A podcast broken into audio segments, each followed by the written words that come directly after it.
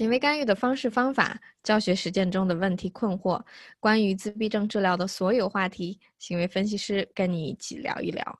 大家好，欢迎收听 ABA for Life 的第十六期节目，我是凯蒂，我是思慧。凯蒂，你看我们两个已经在家隔离了，这是大概有两个半星期了吧？你怎么样了？我要发霉了。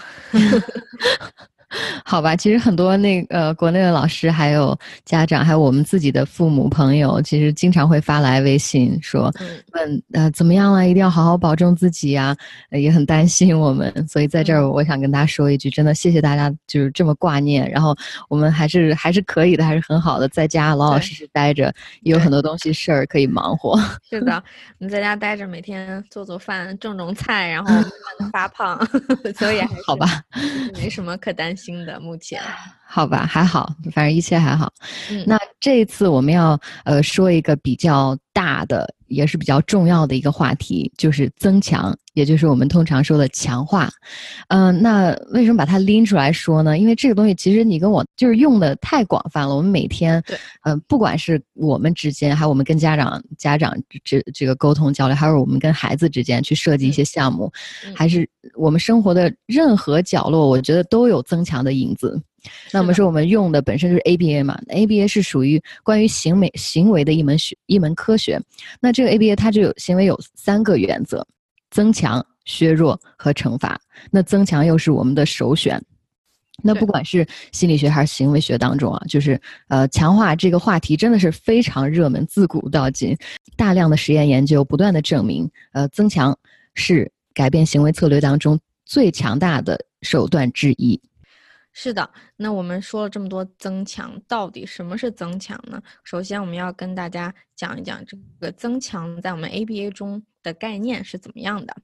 首先呢，增强它是一个刺激，什么刺激呢？这个刺激可以使一个行为在未来增加它出现的几率。嗯，就是说增强，其实我们呃生活中理解的是我喜欢的东西，我爱的东西，我想去。想要的或者去想做的事情，嗯。嗯，但是呢，我们这个 ABA 中增强的概念，大家要注意，这里是使一个行为在未来出现的几率增加的这么一个刺激是增强，嗯，所以它并不是一个主观上的，就像我说我说的，我认为我想要什么，我认为我喜欢什么，而增强的概念是依据行为未来的几率而定义的，所以这一点大家要注意。嗯，是的，嗯，那我们接下来看完了概念，说一说增强有什么作用吧。那我们先说说，其实，在我们学学习和生活的方方面面啊，都有增强。就比如说，嗯，老师整天上课的时候，就是你如果举手回答问题，那老师就会说，哎，回答的不错，那我们大家一起给你鼓鼓掌，嘿嘿，你真棒。这个小的时候经常会用，就是老师经常会这么这么做。那比如说爸爸妈妈。在家里的时候，呃，说，哎，不错呀，你的爸爸可能会跟你说，作业写的挺快啊，那你玩会儿吧。你要玩乐高还是玩 iPad？呃，那，呃，或者说你在公司工作的时候，公司的员工做的不错，哎，月底老板发个奖金，或者是还到各行各业，不光是这个教育行业，比如说你在那个健身行业或者体育训练当中的这教练，经常会做的哪个动作做的不错，教练会夸你哦。就这个动作是我需要看到的，所以他会一直不停的在使用增强，真的是方方面面生活的点点滴滴都有它的影子。是的，其实增强呢，呃，其实每个行为的出现或者增加都有一个增强，所以大家可以随便想一个行为。你的任何一个行为，然后想一想你的增强是什么，你绝对可以找到这么一个增强的。比如说，我们上班是为了干什么？我们上班是不是为了，就是有一部分的原因哈，是为了是不是拿工资呀？是不是是不是赚钱？对不对？那有些人呢喜欢去呃健身房，健身房呃训练的满头大汗，那又是为了什么？是为了你的身材。呃，健美，然后身体健康，可能是这个原因。所以做每一件事情，我们我们做的事情都可以找到一个你的点，增强的点在哪儿，你的强化物在哪儿。嗯，也就是你的意思是我们任何一个呃做的事情不是白做，我们都是有目的的去做的，对，能想到得到什么。是的，是的。那今儿咱们把这么大一个话题拎出来，我们想跟大家说的，就是说想介绍几点，呃，几个内容。那我们想让大家更好的认识，并且在你日常的教学和和孩子相处的过程当中，能够更好的使用这个强化。嗯。是的，那我们今天呢，帮大家列举了五点的内容。那下一次我们继续跟大家讲另外五点的内容。那好吧，我们首先从第一点开始。第一点，我们的标题是你确定这是强化物？所以为什么要这样问呢？你可以给大家介绍一下。因为我觉得我我自己可能也会陷入这样的这个错误啊，就是我们在给孩子上课的时候。我们理所应当的会拿出来哦，我知道你，你前一个星期你就喜欢呃这个发光的球和这个橡皮泥，那这次上课我可能会啊理所应当的认为这个肯定会继续的增加你这个这个做出目标行为的这个正确率，我可能就不再愿意去花时间做一做什么别的考究。哎，你今天是不是有没有变呀？你今天真的是可以作为我们现在的强化物吗？还是说孩子根本今天就不在乎，所以我自己也很容易陷入这样的一个错误的。是的，是的，我也是。比如说，我以前特别喜欢用泡泡，所以我给我所有的学生都用泡泡。然后新来了一个学生，我还是用泡泡，所以我就在假设，哦，别的孩子喜欢泡泡，那新来的这个学生也也 一定会喜欢泡泡。所以这种假设绝对是一个假设，绝对可能不是真的。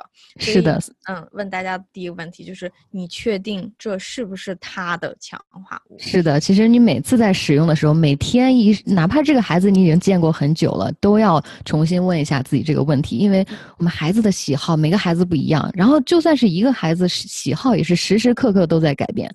那如果说呃你用最简单的方法，比如说你的孩子得到一个强化物之后，他没有表现出来很兴奋的表情，或者说你给他几个物品。他没有也没有主动选择你你想让你认为的他喜欢的那个物品，那我们基本就可以判断，呃，这可能不是你今天的强化物，我们也不要一厢情愿的去用它。是的，所以大家一定要在这里嗯注意，就是这个强化物一定是这个孩子的，他会。增加他未来行为几率的一个东西，而不是我们主观的认为你喜欢这个，你可能喜欢这个，或者是其他人喜欢这个，所以我就假设你也喜欢这个，所以一定要把这个强化物，嗯，把它确定了，它是有强化性质的这么一个物品。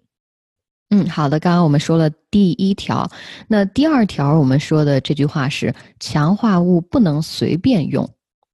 嗯，那凯蒂，你要不要解释一下？好的。那强化物呢？嗯，我经常会跟家长用这个例子解释，就是说强化物一定是，或者是大部分时间一定是要收费的，而不是免费的。什么意思呢？就是强化物这个东西啊，它一定要有条件的跟在一个你想要的一个目标行为的后面。嗯。之所以这样做，是让孩子更加明确哦，是因为我做了这样一件事情，我才得到了强化物，而不是我随机的做了 A，做了 B，然后都得到强化物。这样我就觉得，哦，原来得到这个强化物是随机的，而不是我要努力的完成一个，嗯，老师想让我去做的一个行为。那我举个例子，比如说家长鉴定了这个孩子特别特别喜欢呃巧克力豆。嗯，然后呢？如果我们是强化物，把它。呃，当成免费的一个东西，就是早上没事儿干的时候，我给你一个；你坐在地上的时候，我给你一个；你坐在沙发上看电视的时候，我又给你一个。那呃，现在妈妈特别想增加她的眼神接触，那当你看了我以后，我又给你一个。所以呢，这个巧克力豆可能在增加眼神接触的这个目标上就没有那么大功效，因为孩子不知道哦，原来是我看了妈妈才拿到这个巧克力豆。嗯，我坐在地上的时候，坐在沙发上看电视的时候，都拿到了这个巧克力豆，所以，所以这个呢，对一个目标有没没有一个就是针对的作用，孩子不会意识到原来是我做了这件事。嗯，是是的，其实从另一个方面来看，你这个例子来说，妈妈这个巧克力豆其实是强化了好多个行为，强化了可能十个、二十个行为，就没有特别明确的时候把所有的力气都用在这个眼神接触上面。所以我觉得，只有只有规定好了出现这个目标行为，好给这个东西，才能让孩子更明确。那我们自己强化的也特别准，就是要强化这个紧跟的这个行为。是的，嗯。嗯，那这就是我们讲的第二条。那么第三条是什么呢？第三条呢是强化物要给的快，那多快呢？我们建议在一点五秒之内。是的，大家可以想一想，其实一点五秒是很短的时间啊。我们说这个一点五秒的意思是，孩子做出一个行为或者一个反应，到你给出这个强化物的时间，就是你你或者你给一个夸奖，或者你给马上给一个吃的或者怎么样，这个时间要控制的这么短。那呃，我们不是说一定要在一点五秒之内，就是。就是黄金数字，而是在这个一点五秒，它的效果是最好的。那举举个例子来说，我们经常说提要求的技能很重要，对不对？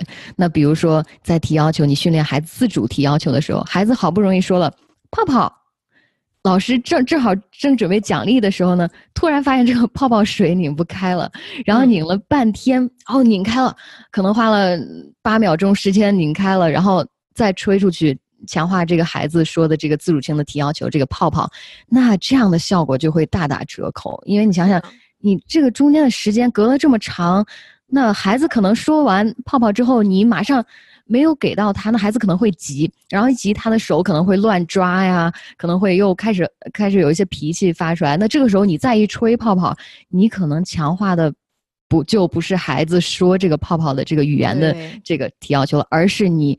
先提出来，但是你后面有一些问题行为，但是你也强化了这些问题行为。对，所以强化错了。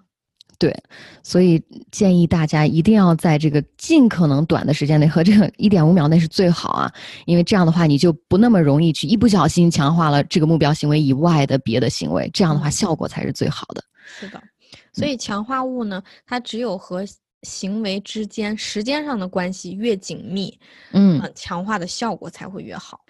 那下面我们进入第四条，第四条就是说什么吃太多都会腻，我们也就是嗯想强调这个强化物饱足的问题。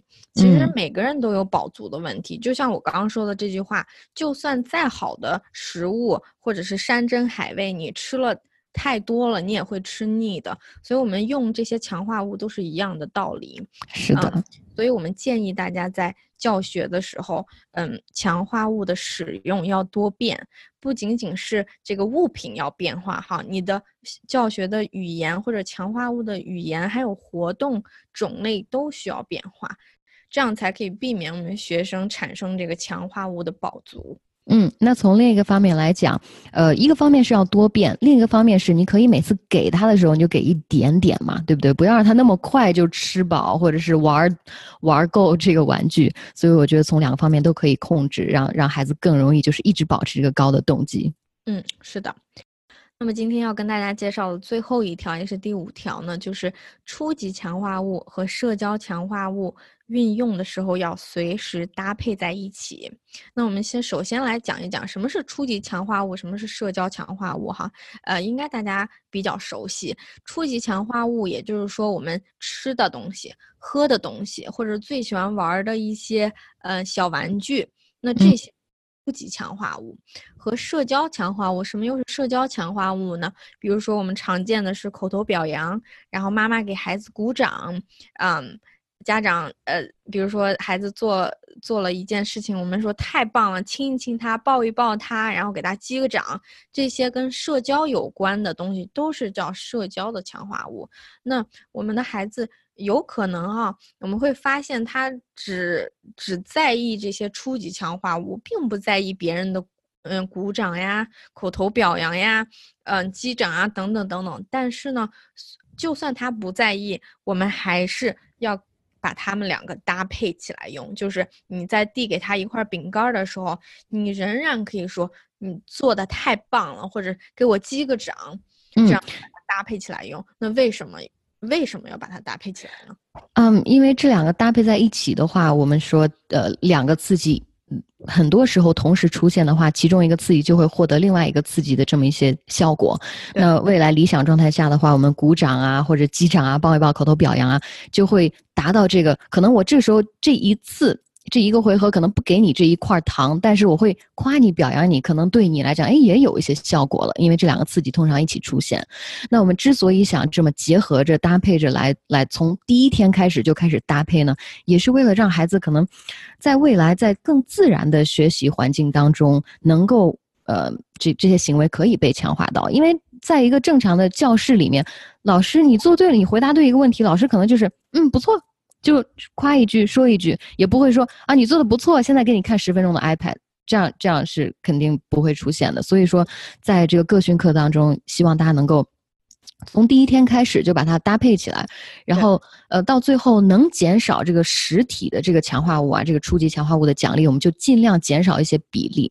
嗯，所以我们做的这个匹配呢，把初级强化物和社交强化匹配起来，其实是为了以后的退出做准备，对不对？嗯，让这个孩子更自然的可以接受到我们自然环境中的强化物，而不是每次，嗯，我问你叫什么名字，然后他回答我叫乐乐，然后我必须要给你一块糖。我们以后不想让他，嗯，为了回答这个问题就可以得到一块糖，我们想让他。感受到的就是你回答了这个我的名字以后，嗯，其他的人说哦，你叫乐乐，那就这么一个简单的一句话，他仍然可以感受到强化，这是我们的目的和初衷。